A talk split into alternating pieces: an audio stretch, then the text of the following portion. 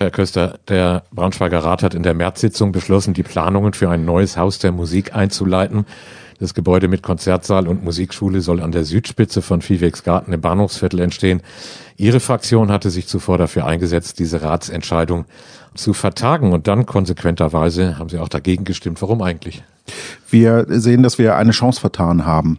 Ähm, zum einen hätten wir noch intensiver darüber diskutieren müssen. Wir hatten gerade mal vier Wochen Zeit, über die konkrete Vorlage zu sprechen. Wir haben uns fachlichen Rat geholt, wir haben mit den Innenstadtkaufleuten gesprochen, wir haben mit ganz vielen Kunstinteressierten gesprochen und festgestellt, dass noch zu viele Fragen offen sind, um da im März schon eine abschließende Entscheidung zu treffen. Und zum anderen die Chance vertan, weil wir einfach große Probleme mit unserer Innenstadt haben und das eine perfekte Möglichkeit gewesen wäre, die Innenstadt wieder zu beleben. Denn wir brauchen nicht nur Einkaufsmöglichkeiten, Aufenthaltsqualität, sondern inzwischen auch Kultur in der Innenstadt. Das wäre uns ganz wichtig gewesen. Dazu kommen wir gleich noch ein bisschen ausführlicher, was äh, das Problem der Innenstadt betrifft. Aber äh, einer der Punkte, die Sie da ins Feld geführt haben und einer, äh, so wie es äh, in Ihren Mitteilungen zu lesen war, auch der Hauptpunkte war natürlich die städtische Finanzlage. Ne?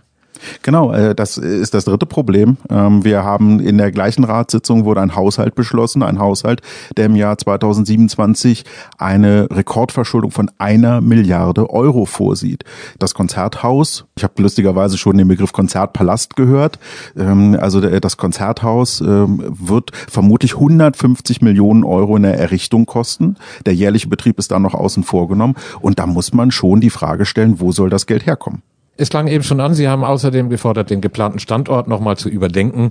Dabei spielt neben den eben genannten finanziellen Aspekten auch das drohende Aus für die Karstadt-Filiale an der Schuhstraße eine gewisse Rolle. Hm, wäre dieses Gebäude denn aus Ihrer Sicht besser für ein Haus der Musik geeignet? Es gibt ja noch ein paar andere Standortalternativen. Unseren Vorschlag, das in das ehemalige äh, Hortengebäude, also direkt am Bohlweg, das Konzerthaus mit der städtischen Musikschule zu errichten, kam sogar bevor die Nachricht kam, dass vermutlich auch der letzte Galeria Karstadt Kaufhof Standort in Braunschweig geschlossen wird.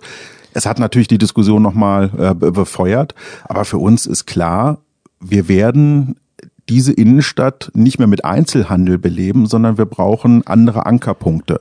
Und äh, durch ein Konzerthaus, gerade durch die städtische Musikschule beispielsweise, hätten wir die Chance, die Innenstadt an dieser Stelle wieder zu beleben. Ja, aber damit die Innenstadt nicht ausblutet, wären doch ähm, vielleicht auch andere Maßnahmen sinnvoller. Ich meine, ähm, die Ansiedlung einer Einrichtung, die nur eine vergleichsweise kleine Zielgruppe anspricht, ist das der richtige Weg? Also die Verwaltung hat uns ja vorgerechnet, dass äh, die Einrichtung des Konzerthauses in Kombination mit der städtischen Musikschule, dass jeder Euro, der dort investiert wird, mit vier Euro dann beispielsweise durch Gastronomie ähm, dann wieder in die Stadt äh, zurückfließt. Mhm. Das ähm, kennen wir ja beispielsweise vom Forschungsflughafen, wo wir auch eine Rechnung haben, dass jeder Euro, der dort investiert wird, dann durch die Arbeitskräfte, durch äh, Einkommensteuer, Gewerbesteuer dann äh, in einem Vielfachen an die Stadt Braunschweig zurückfließt. Und äh, von daher wenn man sich zu dieser äh, Entscheidung durchringt, Sie haben es eben angesprochen, Kosten äh, sind eben noch nicht ausreichend auf dem Tisch gewesen, ähm, dann macht es Sinn, äh, sie in die Innenstadt zu packen und nicht äh, an den Rand. Es gibt aber auch Argumente, die für eine Ansiedlung eben äh, im Bahnhofsviertel sprechen, einfach um dieses doch etwas von der Innenstadt entfernte Areal ein bisschen näher tatsächlich auch ans Zentrum anzubinden. Da laufen ja schon äh, einige Bestrebungen in dieser Hinsicht. Ne?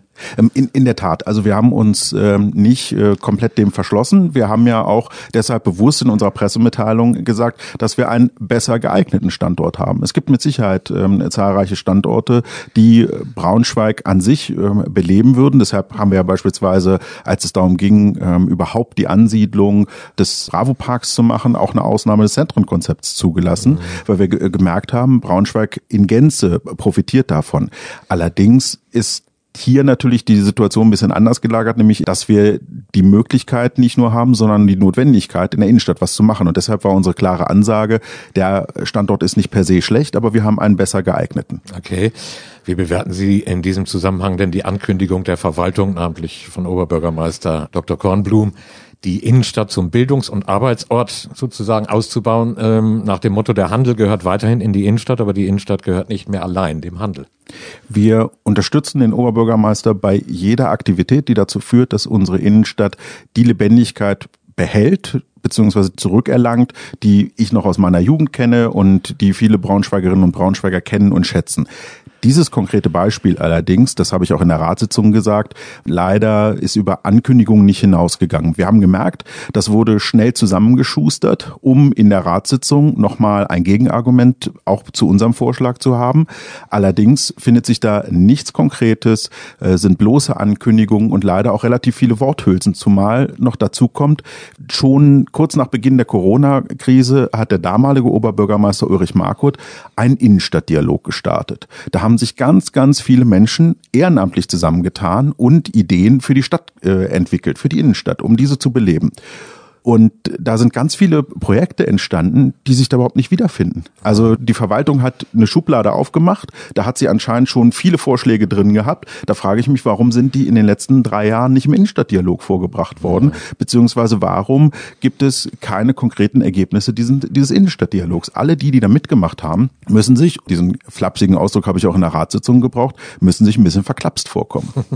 Nun gibt es ja durchaus viele Unterstützer für das Projekt, äh, auch an dem geplanten geplanten Standort, inklusive einer rührigen Initiative, die sich für genau diese Lösung im Bahnhofsviertel auch stark macht. Und im Rat hat nicht nur die SPD den Beschluss abgesegnet, auch die Grünen haben sich dafür ausgesprochen mit der Begründung, es werde ja erstmal nur geprüft. Nicht? Ich meine, äh, das sehen Sie ein bisschen anders, glaube ich. Nicht? Dafür bin ich leider schon lange genug dabei, dass ich genau weiß, dass Verwaltung sich gerne Grundsatzbeschlüsse holt, um dann, wenn die Planung weiter vorangeschritten ist, dann zu sagen, ja, ihr habt doch dem Grundsatzbeschluss zugestimmt, jetzt müsst ihr auch den weiteren Weg gehen bei der Pressekonferenz zur Vorstellung der Verwaltung ähm, des Projekts im Viehwegsgarten hat der Oberbürgermeister ohne Not selbst den Begriff Elbphilharmonie in Hamburg mit eingebracht.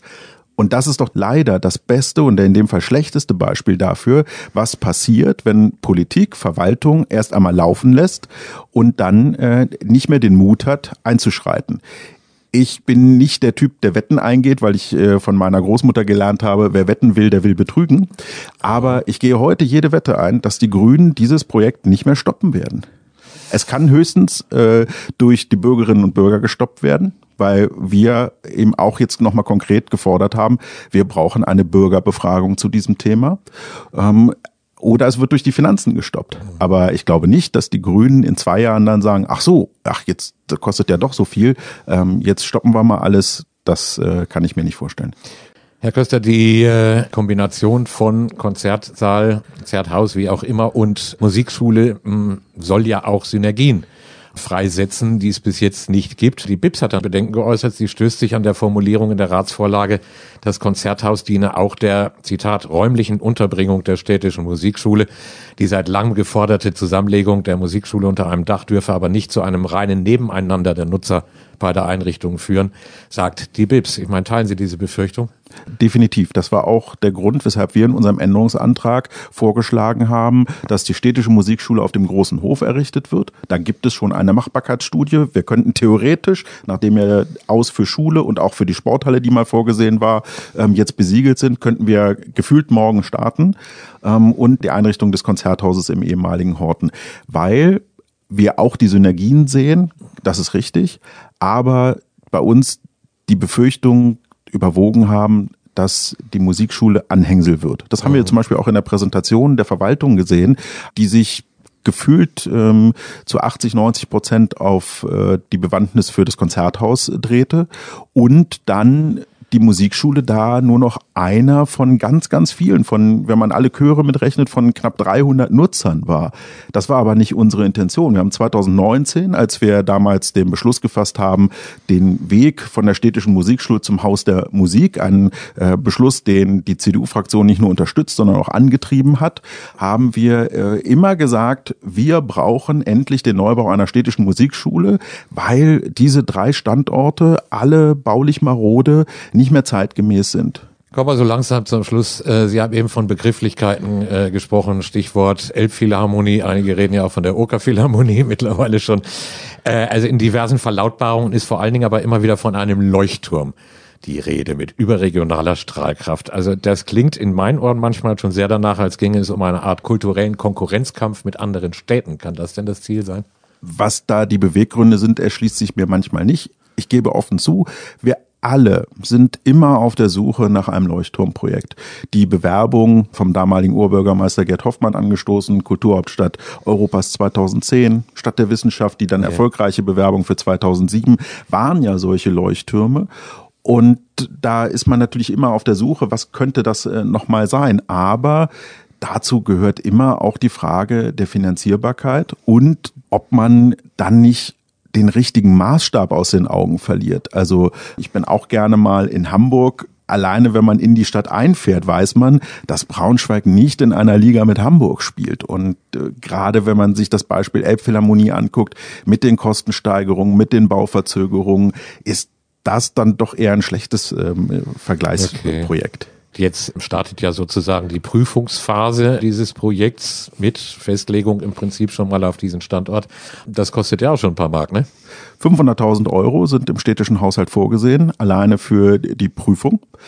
Und da wissen eigentlich auch alle, dass das nicht reicht. Das ähm, vielleicht nochmal ein Rückgriff auf die vorhingestellte Frage, ob denn man nach zwei Jahren dann feststellt, ähm, nee, das äh, machen wir jetzt doch nicht.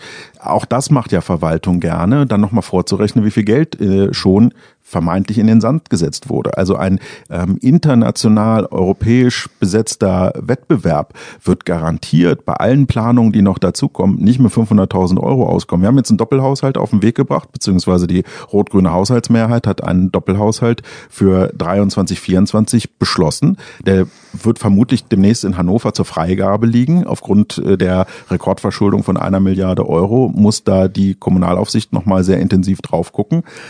Aber da sind diese 500.000 Euro vorgesehen. Das wird vermutlich nicht das Ende der Fahnenstange sein. Da wird nochmal nachgesteuert werden müssen.